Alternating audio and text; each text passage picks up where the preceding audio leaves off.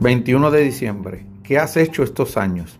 A menudo un anciano bien viejo no tiene ningún otro argumento con que demostrar que ha vivido mucho, excepto su edad.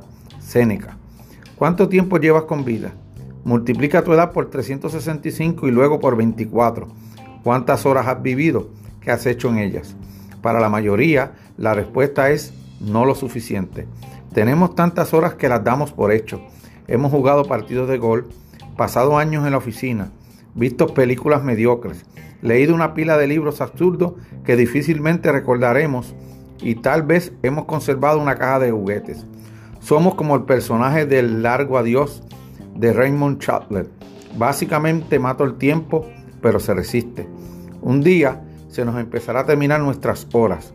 Sería agradable poder decir que le sacamos provecho, no con logros, dinero ni estatus. Ya conoce la opinión de los estoicos al respecto, sino en el sentido sabiduría, percepción y progreso auténtico en las cosas que a todos los seres humanos se les dificultan.